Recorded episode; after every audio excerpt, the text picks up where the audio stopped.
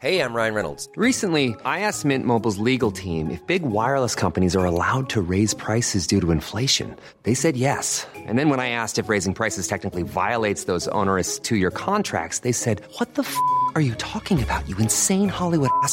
So to recap, we're cutting the price of Mint Unlimited from $30 a month to just $15 a month. Give it a try at mintmobile.com slash switch. $45 upfront for three months plus taxes and fees. Promo rate for new customers for limited time. Unlimited more than 40 gigabytes per month. Slows. Full terms at mintmobile.com. Hier ist der astrologische Podcast. Astropod. Das ist die 69. Folge mit John Ruhrmann und Alexander von Schlieffen. Die Zeit ist so wahnsinnig turbulent. Man kann es nicht oft genug sagen. Mit dem Frühlingsbeginn beginnt die neue Epoche erst so richtig. Und es kommt in die Sichtbarkeit, die Spannungen zwischen der alten Welt und der neuen Welt. Die alte Welt weiß nicht, dass sie aufhört und sie will nicht aufhören. Und die meisten Menschen haben ja auch verständlicherweise, wenn sie sich mit so einem Thema nicht beschäftigen, noch gar kein Bewusstsein davon, dass wir einen Epochenwandel haben.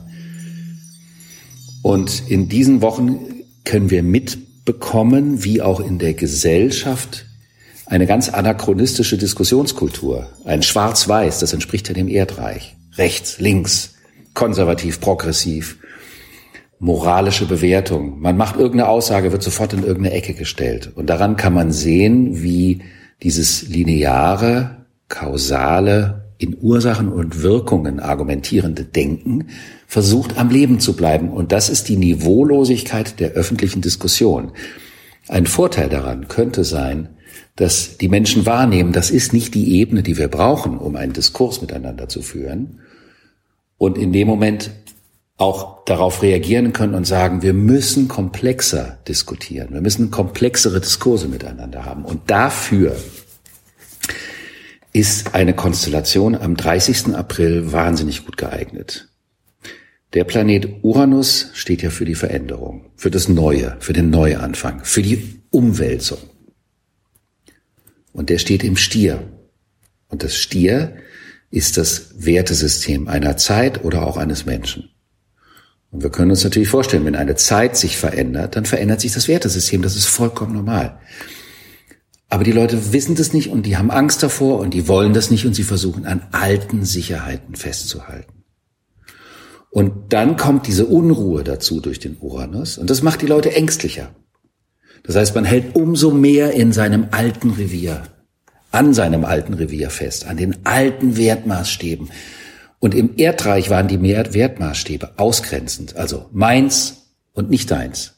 Ich ziehe eine Mauer zwischen dir und mir. Das ist meins, das gibt mir Sicherheit. Es gibt einen Spruch, der seit Jahren äh, ein großer Werbespruch ist, der heißt Geiz ist geil. Ich muss ehrlich zugestehen, dass ich diesen Spruch nie mochte, weil Geiz ja mehr ist, also die wollen ja damit stimulieren, ja, ihr könnt geizig sein und ihr könnt Geld sparen, wenn ihr bei uns einkauft. Aber Geiz ist ja viel, viel mehr. Geiz ist ja eine, eine Lebenshaltung. Und Geiz ist nicht lebensbezogen und auch nicht lebensförderlich. Und was passiert am 30.? Die Sonne, die wirft ja das Licht auf die Dinge. Und die Sonne läuft über den Uranus.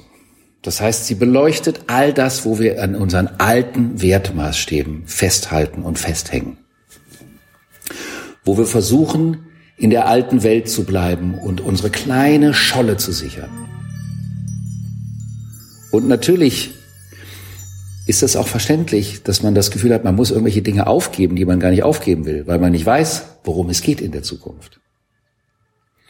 Das bedeutet also, die nächste Woche wird sehr stark davon bestimmt werden, dass immer mehr alte Verhaftungen in die Sichtbarkeit kommen. Und das kann ja auch jeder Mensch für sich persönlich nutzen, um zu gucken, wo möchte ich meine Komfortzone nicht verlassen? Denn wenn ich einen kleinen Mini-Exkurs machen darf, dieses neue Königreich, das steht ja an irgendeiner Stelle im individuellen Horoskop. Also, wo soll ich ein neues Königreich schaffen? Und an der anderen Stelle im Horoskop steht der Uranus. Und der ist so ein bisschen was wie so ein Parkwächter, weil der sagt, damit du wirklich in das neue Königreich kommst, sollst du einen kleinen Preis zahlen. Und der Preis ist eine alte Komfortzone. Denn wenn du den Preis nicht zahlst, dann wird dir das Neue nicht den Wert geben, den es dir geben soll. Das ist ja manchmal so, wenn man Dinge immer zu umsonst bekommt, dann wertschätzt man die nicht. Wir sind leider so blöd. Und wenn wir für etwas, was uns wichtig ist, einen Preis zahlen, dann wissen wir noch mehr, wie wichtig es uns ist. In diesem Fall geht es nicht einen Preis zahlen im Sinne von Geld, sondern von Loslassen von einer alten Vorstellung, von einer eingrenzenden, also von einer ausgrenzenden, nicht einer einschließenden. Und zu so einem Thema gehört natürlich auch sowas wie die alten Arten und Weisen, wie Energie gewonnen wird, das Thema Rassismus, was wir an einer anderen Stelle noch mal stärker aufgreifen werden, gehört auch dazu, weil der Rassismus ist eine ausschließende, eine ausgrenzende Haltung dem Leben gegenüber, um an seiner Scholle festzuhalten. Und äh, da geht es ja auch darum, dass man im Grunde genommen sein eigenes Mangelgefühl auf eine Minderheit projiziert. Und das ist alles andere als souverän. Jegliche Arten von Bewertungen, die den anderen kleiner machen als mich selbst, die halten uns davon ab, weiterzukommen. Ich sage das mit einer gewissen Eindringlichkeit, weil in einer solchen Woche, unter solchen Konstellationen kann man auch mitunter an kleine, kleinere oder größere Grenzen stoßen. Aber daraus kann man auch einen ganz großen Gewinn ziehen, nämlich den Mut zum Loslassen.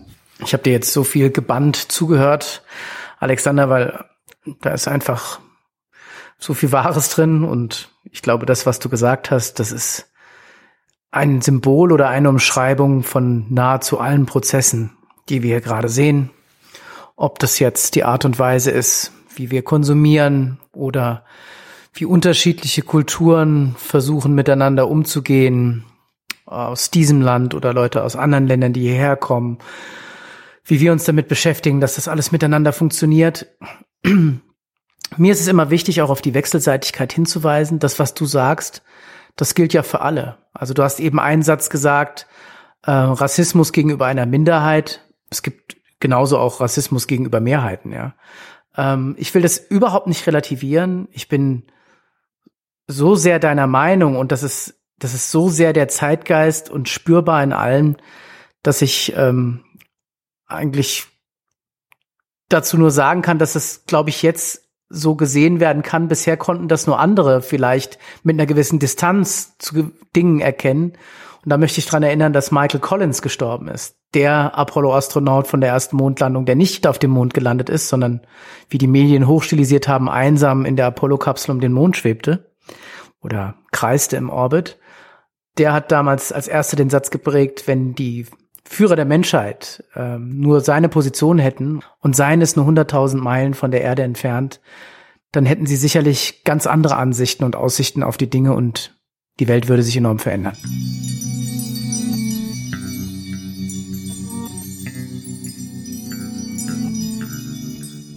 Ja, es geht ja auch um den Respekt vor der Welt.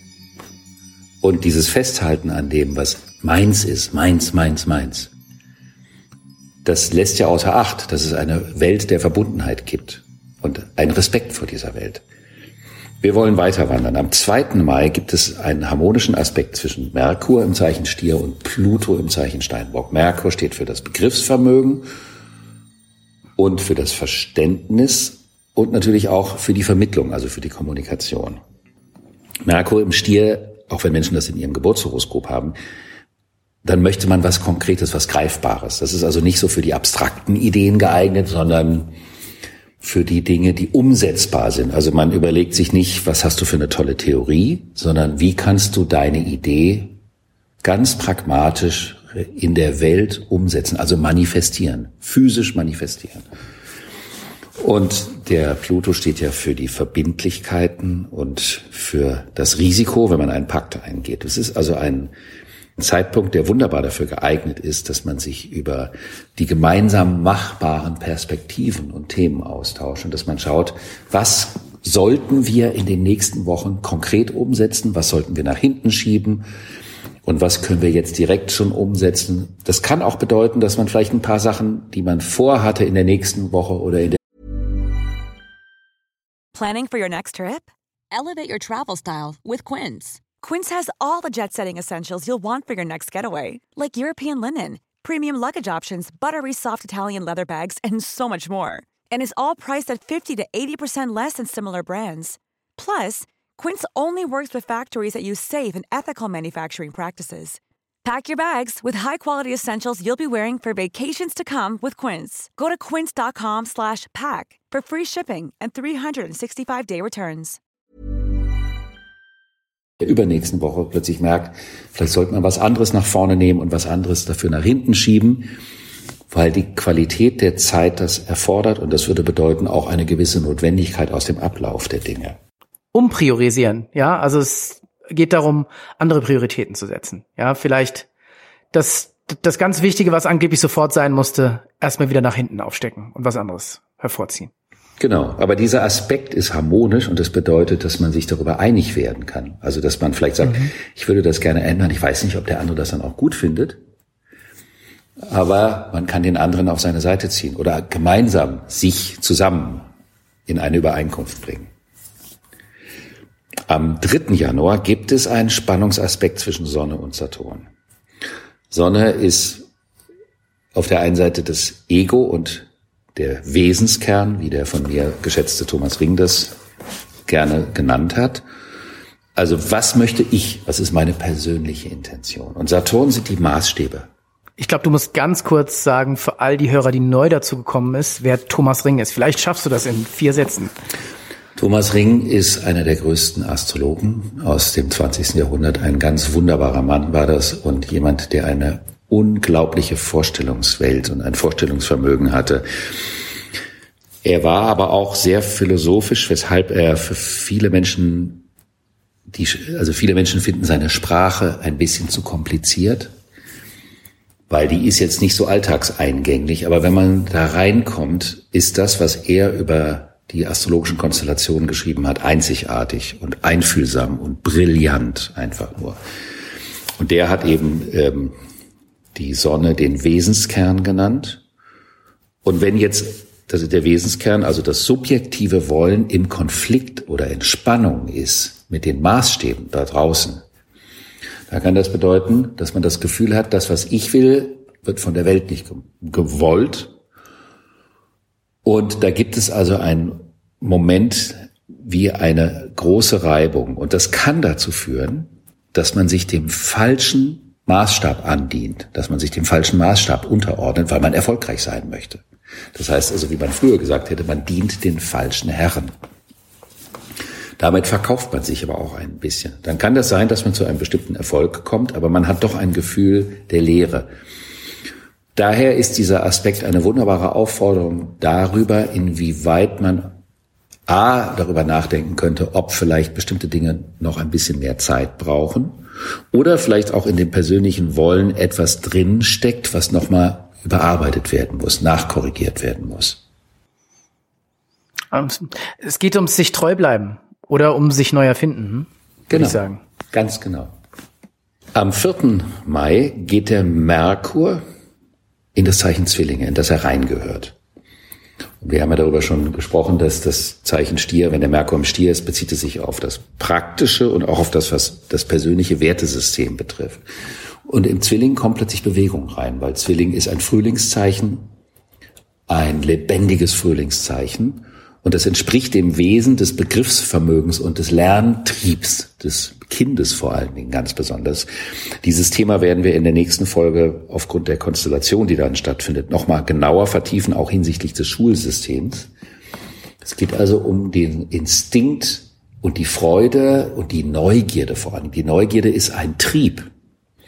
Und dieser Neugierdetrieb wird durch diese Konstellation verstärkt und das kann man natürlich auch nutzen, um einfach mal zwischendurch, wenn viele Dinge vielleicht gerade auch in der Welt so ein bisschen sehr spannungsgeladen sind, dass man einfach einen Spaziergang draußen macht und sich an der Vielfalt der Natur erfreut und Inspirationen bekommt und Anregungen über das, was wichtig ist, weil die Natur ist ja auch für uns ein Anschauungslehrmeister, wenn man das vielleicht so sagen kann. Am 6. Mai findet nochmal ein Aspekt zwischen der Venus im Zeichen Stier, die ja da ganz besonders stark steht, weil die Venus im Stier ist die Sinnlichkeit. Das ist die Opulenz und die Fruchtbarkeit der Erde und auch die Opulenz und die Fruchtbarkeit der Weiblichkeit. Und die Venus steht in einem harmonischen Aspekt zum Pluto.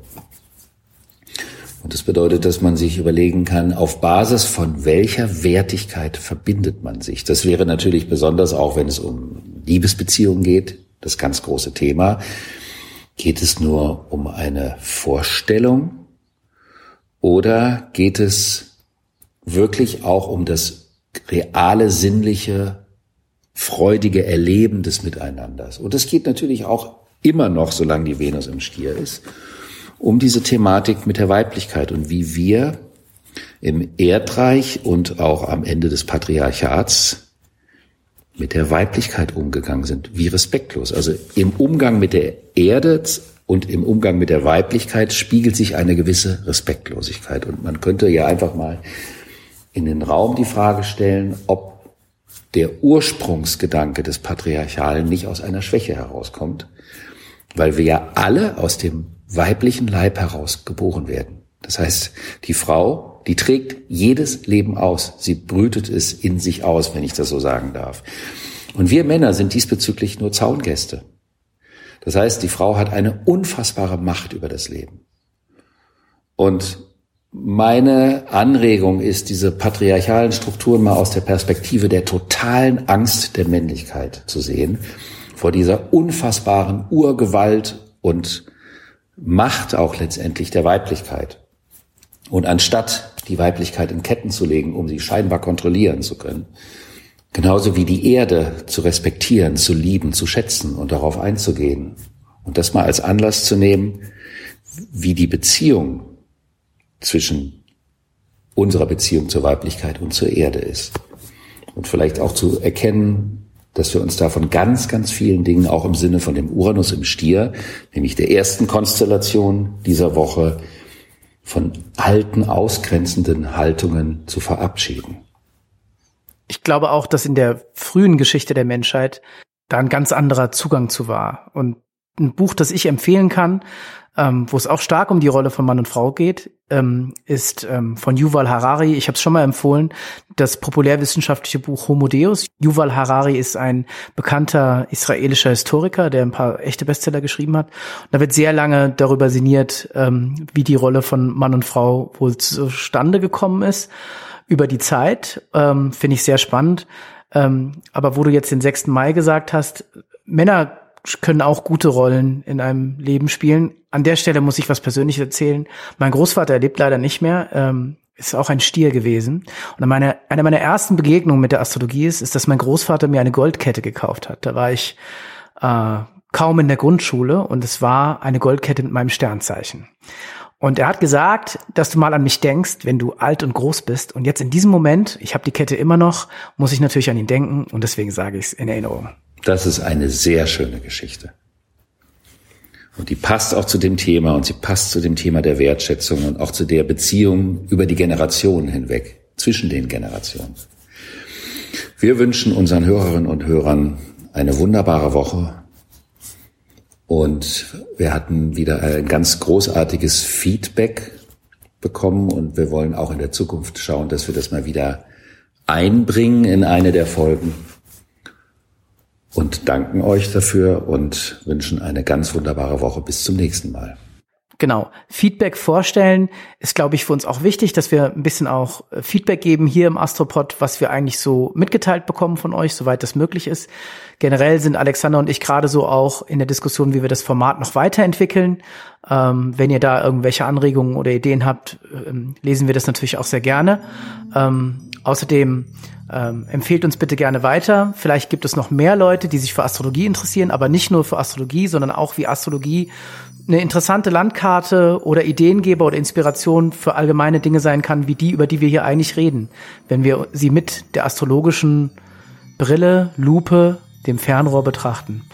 Herzliche Grüße an alle und bis zum nächsten Mal. Ciao.